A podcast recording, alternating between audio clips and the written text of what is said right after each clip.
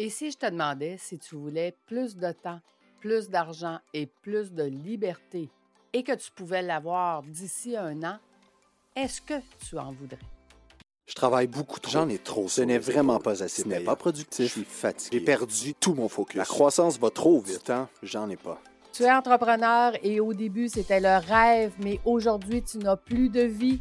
Tu es à la bonne place. Fais voyager ton entreprise, te fera passer d'entrepreneur à chef d'entreprise. Je suis Lucie Bouchard, fondatrice de l'Académie de l'éclosion. Et ici, je vais t'accompagner avec des entrevues, des histoires. Je vais te donner des trucs et astuces. Merci de faire partie de mon univers. Je suis toujours au Je suis fatigué. Je ne m'amuse. Je n'ai plus de Je vie. ne suis plus dans ma zone de génie. Et c'est parti. Cette semaine, je voulais te parler justement de cette question-là que j'ai posée à travers les dernières années à tous les gens que j'ai rencontrés. En fait, je leur demandais si je te donnais cinq fois plus de temps, cinq fois plus d'argent et cinq fois plus de liberté, est-ce que tu me donnerais des actions de ton entreprise? Et je te demande, d'après toi, quel est le pourcentage de gens qui m'ont répondu oui? En fait, c'est 97% des gens me répondaient Oui, Lucie, demain matin, je te donne des actions de mon entreprise pour avoir tout ça. Qu'est-ce qui les motive à vouloir tout ça? En fait, une des choses que j'ai réalisées à travers mes 30 dernières années d'accompagnement d'entrepreneurs, c'est que la majorité des entrepreneurs trouvent ça très difficile d'être toute seule. Hein, Quand on dit on est toute seule dans notre tour d'ivoire, en fait, quand on est un entrepreneur, c'est très difficile de partager euh, les hauts et les bas. Les hauts, c'est facile, mais les bas de notre entreprise avec les gens qui nous entourent. Tu ne peux pas en parler ni à ton conjoint ni ta conjointe parce qu'elle ne comprendrait pas ou il ne comprendrait pas ta réalité, ne comprendrait pas tout ce qui se passe, dans le fond, euh, au niveau de, de- ton entreprise puis du stress que tu vis à tous les jours. On ne peut pas en parler non plus à nos employés. Quand ça va mal, ben ça, mettrait tout le monde euh, dans l'inconfort et, ça pourrait juste nuire à ton entreprise. Donc, tu ne peux pas en parler à tes employés. Puis souvent, tu es tellement occupé que tu n'as même pas le temps de respirer, tu n'as pas le temps de manger. T'as- des fois, aller aux toilettes, il faut, faut quasiment que tu le planifies parce que, hey, euh, entre deux rendez-vous, euh, des fois, tu n'as même pas le temps de le faire, surtout depuis que les rendez-vous Zoom s'accumulent. Donc, d'être tout seul dans son entreprise, ça devient un fardeau épouvantable. Et tu te dis, ouais, mais je veux pas avoir un associé, ça va être pire. Et tu as raison. Tu as raison. La majorité du temps, avoir un associé, c'est bien pire parce que là, on doit commencer à gérer quelqu'un d'autre. On perd le contrôle de ce que nous, on fait, de ce que nous, on a créé, nos idées. Donc, des fois, c'est pas mieux. Puis, la- moi, la première, hein, avoir eu un associé qui est parti avec l'entreprise, on s'entend que des fois, c'est pas la bonne, la bonne façon, puis c'est pas la bonne chose qu'on voudrait faire. Maintenant, c'est quoi les solutions? Écoute, à travers les années, j'ai passé des nuits à penser comment aider les entrepreneurs. Parce que mon conjoint me disait, Lucie, pourquoi tu le fais pas? Pourquoi tu, euh, tu, tu n'aides pas justement ces entrepreneurs-là en prenant un pourcentage des actions de leur entreprise? Et moi, je disais, ben non, c'est pas ça que je veux faire. Moi, je veux leur montrer comment se sortir de leur entreprise. Je veux pas, je veux pas être propriétaire de leur entreprise avec eux. Je veux être impartial. Je veux être capable de les aider quand ils en ont besoin, sans nécessairement euh, faire partie d'eux. Et pendant plusieurs nuits, j'ai pensé à comment je pourrais le faire. Et de là, l'idée est sortie de devenir manager d'entrepreneur. Donc, de devenir comme un gérant d'artiste, devenir une gérante d'entrepreneur. En fait, je vais te raconter aujourd'hui l'histoire de Michael. Michael, c'est un entrepreneur, c'est un ingénieur en, ingénierie civile. Et Michael a une entreprise qui est très, très, très florissante, qui va super bien, même, même beaucoup trop vite. Il est en pleine croissance et, et Michael a un petit peu de difficulté à gérer son entreprise parce que lui, c'est un ingénieur. Ce n'est pas un entrepreneur à la base. Sauf que son entreprise va tellement bien que maintenant, il est obligé d'engager des employés, puis il est obligé de, euh, de vivre cette croissance-là. Puis il en est content, il est heureux, c'est payant. Mais Michael, il vit beaucoup, beaucoup, beaucoup de stress. Et Michael fait des crises de stress, en fait. Pas des crises de panique, mais bien des belles et bien des crises de stress. Ça veut dire que quand il est extrêmement stressé, euh, il y a de la difficulté à gérer. Puis, vu que un ingénierie civile, si tu ne le sais pas, c'est lui qui met les pancartes pour les cônes oranges quand il y a de la construction. Sachant que le trois quarts de la ville de Montréal est en, construction, en rénovation, c'est lui qui fait les pancartes pour les cônes rouges. Donc, il est très occupé.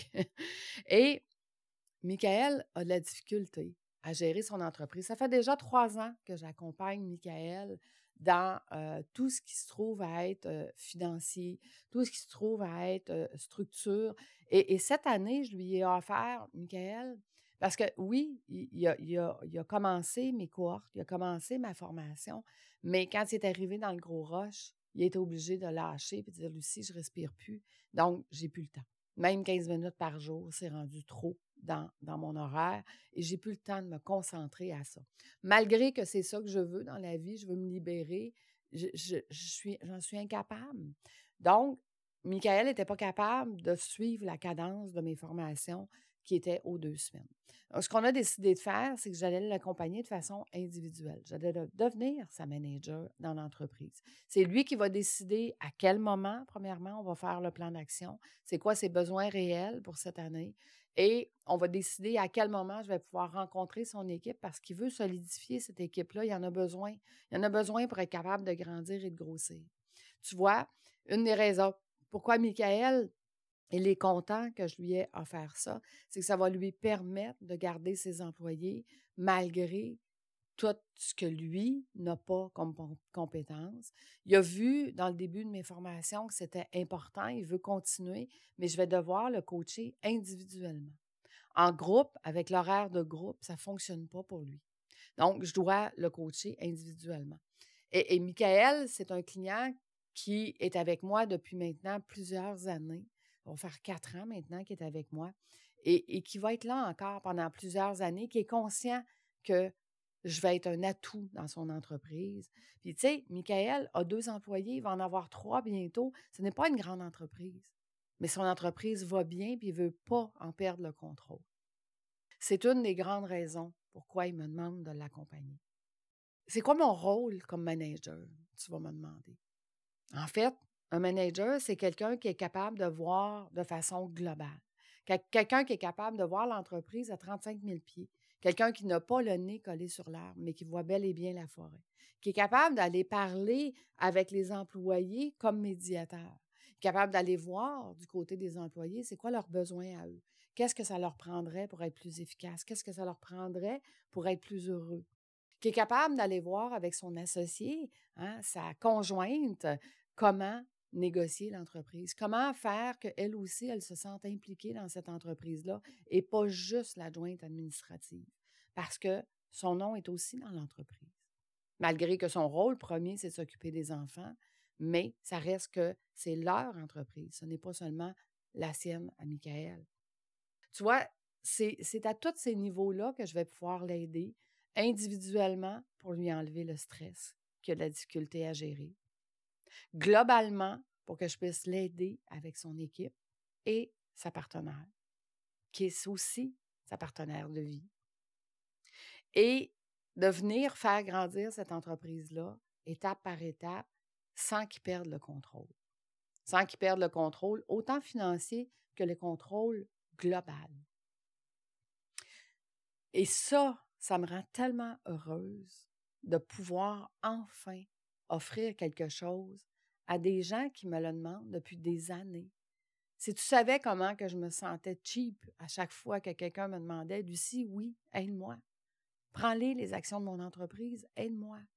Et moi, dire non, c'est pas ça que je veux faire. Je peux pas t'aider. Si tu savais comment j'ai passé de nuit à essayer de trouver la solution. Aujourd'hui, je l'ai trouvé. Aujourd'hui, j'en suis extrêmement contente. Aujourd'hui, je vais trouver, euh, c'est sûr que je vais être limitée. Je ne serai pas capable d'en aider 100 par année. Mais même si j'en aidais 10, 10 qui allaient pouvoir grandir, qui allaient pouvoir grossir leur entreprise sans tout y perdre, sans y perdre du temps, de l'argent, mais surtout leur liberté. J'en suis extrêmement fière. Écoute, je voulais te dire merci. Merci d'être avec moi encore cette semaine. Merci de m'écouter jusqu'à la fin.